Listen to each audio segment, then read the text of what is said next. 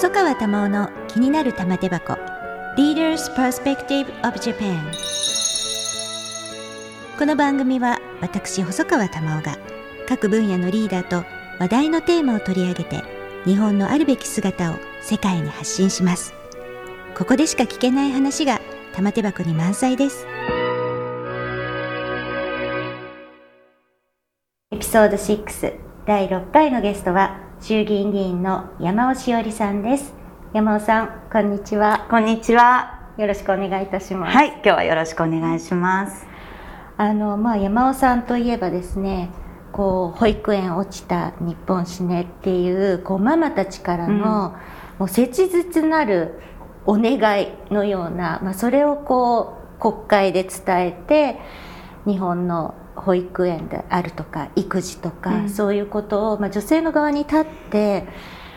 さまざま制度を変えてきたと思うんですけれども今最近私がやはり注目をしているのは人権問題にすごく力を入れて取り組まれてますよね。これは何かきっかけがあったんですか？あのおそらく香港での人権問題とかあるいはウイグルでの強制収容所の問題や、まあ、女性がレイプをされているというような問題もあり、あのそれについてまああのなんかこれに取り組もうって思って始めたわけではないんです。多分きっかけは一昨年の秋にやはり香港のその、まあ、学生たちがやっぱり政府に物申す平和的な手段で、というふうに始めたにもかかわらず、あの今はあのすぐ動画でスマホで見れますよね何が起きてるか。でその時に、まあ、皆さんもご覧になった方もいっぱいいると思うんですけれども本当に丸腰の,、あの若者学生がその実弾を至近距離から受けているという動画が拡散しましてねでまあ私もそれ見たんです。でずっと気にはなってましたけれどもやっぱりすごくご近所の香港で。しかもまあ自由とか民主主義とか法の支配とか日本より自由なんじゃないか、うん、同じ価値観でウィンウィンの関係築いてきた。そこで生きてる若者がこんなことになってるっていうことにすごく衝撃を受けて、うん、でだったら何か、やっぱり日本としてで私たまたま国会議員なんで、やっぱ国会議員としてアクションを起こさなきゃっていうふうに思って、その所属してる委員会なんかで質問を始めたのがきっかけなんですね。やっぱそれすごく衝撃を受けて、うん、そうです。でそうやってこう、まあ、委員会でやっぱり私法務委員会その当時入っていたのであの法務大臣当時はあの森雅子さん大臣だったんですけれども、はいやっぱり人権っていうものを司っている法務大臣としてあのこの動画を見てね、やっぱり日本として起きてることに物申さなきゃいけないんじゃないですかっていうような問いかけをしたんですけれども、基本的に所管外というようなあ他国のことだから。他国のことだし私、あの法務大臣なんで、これは外務大臣のやることですっていう感じだったの。そういうもんなんですか？で私違うと思っていて、うん、あの外務大臣と法務大臣、うんそれぞれでこう上手に役割分担すればいいなと思ってたんですね。やっぱ外務大臣ってその継続的な外交の中でやっぱりさまざましがらみもあるでしょうし計算もあるでしょうし。でも一方法務大臣はそういったそのえー、外交のこれまでの事情やしがらみにとらわれない立場でやっぱり人権という普遍的な価値の観点からここで起きてることは、あのおかしいよと。やっぱり日本が考えている普遍的な価値の立場に立つとこれは放置できませんと、いうことを法務大臣こそ言える、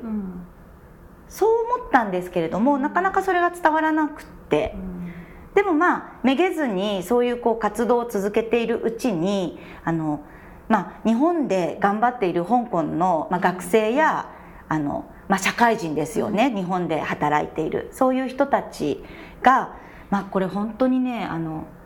香港に家族を残しながら自分が声を上げることでその家族にどんな、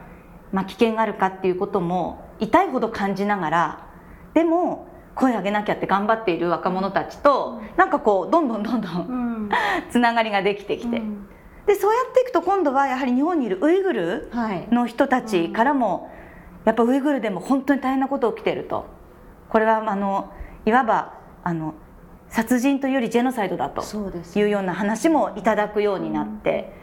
うん、なんかそうやってこう本当にさまざまな出来事がこうどんどんどんどん関わりが広がっていって、うん、あの今に至るという感じなんですね。でこの人権ってとはいえ私なんかもやっぱりあまり今までですね政治のテーマとして自分自身であまり取り扱ってきたこともなかったり、うん、あるいはその国内の人権問題っていうことになると例えばかつての日本の国内にあった差別であるとか、うん、あるいは感染症の被害者に対する差別であるとかすごくこうあの限定されたテーマに思ってたんですね。でもちょっとこう目を外に向けてみると世界中ではさまざまな人権問題が起こっていて、まあ、私が印象深いのはやはり一昨年あ去年ですね。去年あのアメリカで起きたジョージ・フロイドという人が、うん、あの黒人が警察官に首を絞められて死んでしまう。それによってアメリカ国内がものすごくその暴動が起きたり、デモが起きたりで人種の問題ですごくそれが沸騰した。うん。たまたま息子も向こうにいてそういうものが身近でで向こうアメリカの学校でやはりそういうの日常の学校生活の中ですごく教育をされていて差別はいけないとかいろんな人種に対してこう公平にみんな付き合わなくてはいけないんだっていうことをもうそれこそ小さいうちからでもちろんすごく差別がひどいエリアもあるんですけれども、そうではないところが、まあ、ある意味普通のレベルであると。でそう考えると日本はそういったところから、あのそれに触れるチャンスがないせいなのか、うん、なんかこうピンとこないっていう人が多いと思うんですけれども、うんうん、山尾さんは実際にそういうものをご自分の政治の非常に重要なテーマとして活動されている中で、うん、どうやったら例えばこれ法律がないっていうのはまさに国民が関心がなかったりっていうことの反映のような気がするんですけれども。うん。そのあたりのこの国民の、まあ、意識の低さというか、うん、あまりこれまで関心を持たなかったっていうことを、どうやったら変えられると思いますか？とても難しいですね。あのただねあの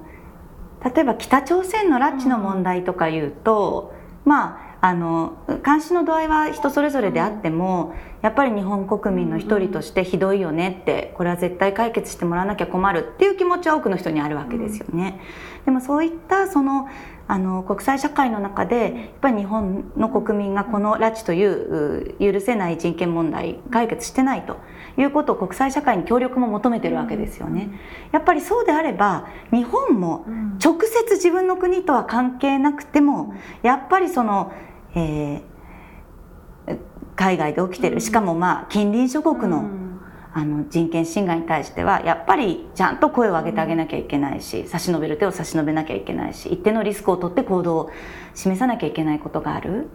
ぱりそういうことも伝えていきたいなというふうには思うんですね。うん。これ例えばその与党の人たちとか、うん、例えば人権問題に声を上げたいけれども、うん、なかなか質問で、まあ、自分の質問の機会とか、うん、数が少ないからできないとかもあると思うんですけれども、まあ、今政府の与党政府という一体化の中であまりできないっていう立場もあると思うんですね、うんうん、そういうのご覧になってて、うん、山尾さんどう感じます？でも政府与党にいるんだし、やろうと思えばできるじゃない、って思っちゃう。ますよね。でもやらないって、なんかどういうことなのかなと思っちゃうんですけれども。そうなんですよね。だからまあ与党とね野党の議員の役割分担ってあってはいいと思うんですけれど、でもまあ与党であってもね、やっぱりその国民の前であのきちっと国会質疑に立ってね政府に対してあの、まあ、上品にねちゃんと物申してもらえばいいわけで。うんやっぱりその与党の議員であるというだけではなくってやっぱり立法府の一員であるっていう、やっぱりスタンスで立場は一緒ですよね与党と、うん、はい。あのやっていきたいなというふうに、まあ、思うんですね、うん、でもやっぱりこの人権の問題って、やっぱりその政府与党の中国に対する配慮、そしてまた中国に対して配慮をしている人に対する配慮という構造がどうやら、忖度の繰り返しそうですね。積み重ねみたいに。まあ随分そこの部分もこの半年ぐらいでちょっと視界も開けてきましたし、まあ、こうやって本当の与野党の超党派であの人権外交をやっていくっていうそういう動きが出てきたっていうのも大きいことだと思うんですね。まあ、できることならやっぱり国会決議。これはあの香港やウイグルだけじゃなくてミャンマーのことも含めてやっぱり立法府の意思として外交にも携わっていくし言うべきことを言ってその政府の背中を共に押していくっていうこの感じが続いていくとね国会の質疑もなんかこう足の引っ張り合いだけじゃなくって本質的な建設的な質疑に変わっていくような気がするんですよね。うん、そういう国会になっていきたいなっていうふうにまあ常々思ってます。細川玉緒の気になる玉手箱。Leaders Perspective of Japan ゲストは衆議院議員の山尾しおりさんです。例えば山尾さんのこれまでご支援ししてくださった方々とか、まあ私なんかはこう山尾さんずっと憲法のこともはい。発信をされているし、あの具体的なうん。改正条文のなども考えられているのであの決して護憲ではなくて、うん。あのきちんと現実的うん。に憲法をあの作っていくべきだし、運用していくべきだしっていう考えは知っているんですけれどももしかしたら一般の人からすると、例えばその立憲民主党にいらっしゃったことなども含めて、あのえ憲法変えたくない人なんじゃないのと思,、思っていたりでそれで今いろいろ人権とかもやって与党の人と一緒にやって、うんうんなんか山尾さんって変わっちゃったの、とか、うんうんうん。そういうご意見って来ないですか？来ます。どうされてます？そうなんですよね。あの二つお答えしてて、一つはあの子供のこと、うんこれはやっぱり私にとってもあの今も大事なテーマなので、それこそあの子供のまあ保育園とか幼稚園とか学校にその子供に性犯罪した人は戻さないっていうようなあの法律もあの作ってあの今年なんとか前に動かすよっていう動きをちゃんとやってますって。なんあの見ててくださいっていうことが一つと、ともう一つはもっと本質的な話なんですけど、よく変わるならいいじゃないってことなんです。うん。で私自身も変わっていくしで時代も変わっていく、そして今やっぱりコロナがこんな先の見えない状況であの進行していて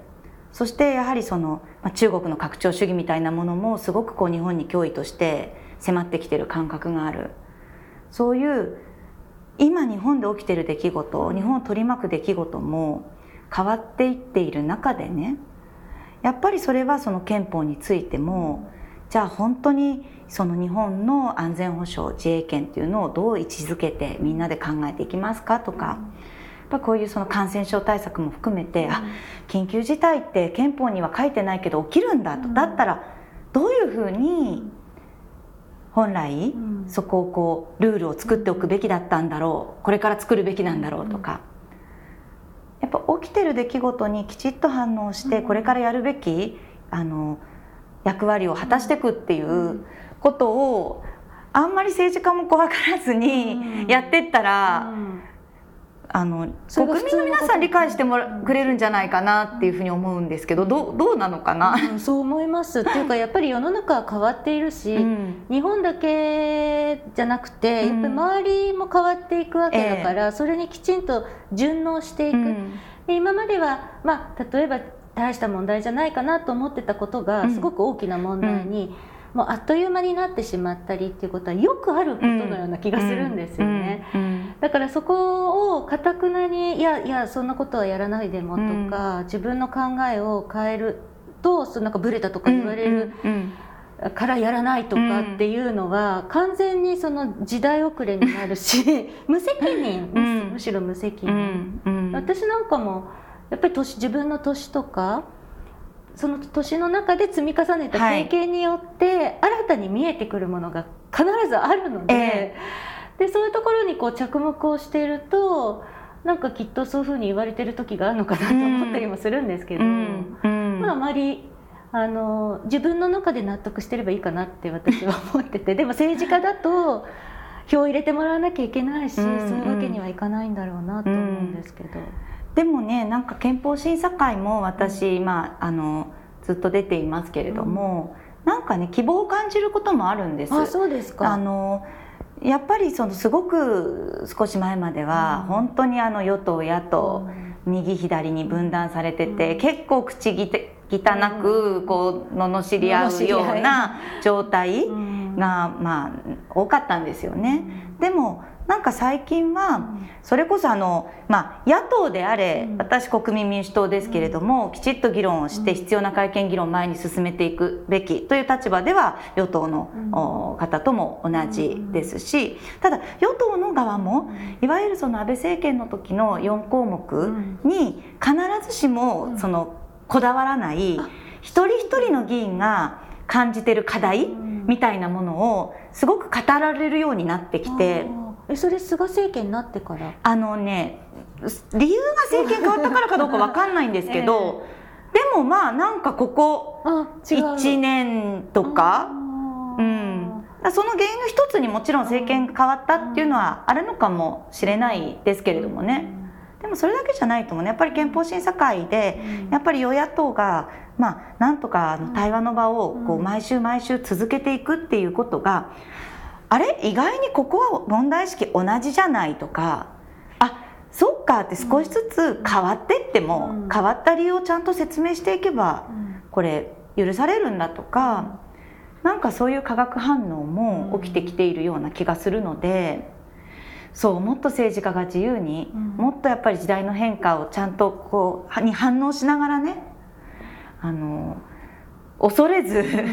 変わっていくっていうことが大事だと思う。やっぱりあの選挙じゃないですか？選挙、うん、やっぱりそのコアな支援者にブレたと言われたくないという恐怖感はあるんだと思うんですよね。山尾さんは全然ないですか、うん、もうね私ないの。ないですね、うん、あの、なんかそこはもうあのなんだろうな、うん、自分の知らないところに、うんあの支援者じゃなくていいんですよね、うん、でもやっぱりそのどこか政治に希望を持っていたいと思ってる有権者、うん、有権者じゃなくてもいいんですもうもはや。国民がいて。でその人たちに向けて、まあ、自分が今やってる精一杯のことをできてれば、うん、まあ、あと通信簿をつけるのは本当に国民なので。まあ、その通信簿は粛々とつけてもらえればいいかっていうような、政治家になろうと思ったのは何でだったんですか？うん。まあ検事って本当にあの行政マンで、うん、やっぱり今ある法律の中で、まあ、どうやって最善を尽くすか、うん、どうやってあの真実を見つけるか、うん、でその場合刑務所入れるかどうやったら被害者あるいはご遺族の人少しでも和らげるか、まあでもすごくこう法の枠の中での仕事、まあそうじゃないと困るわけです。でもやっぱりその法の枠っていうのがちょっと世の中とフィットしてないとかおかしいなと思うこともままあってそうだとするとなんかやっぱり法律を作る仕事っていうふうにこう発展していきたいなっていうふうに思ったっていうのがまあ自分の内的な変化だったんですね。でそこにやっぱりその私検事を辞めて、えーまあ、いわゆる候補者となったのが2007年だったと思うんですけれども、まあ、やっぱりこの国に本当の民主主義とか、あの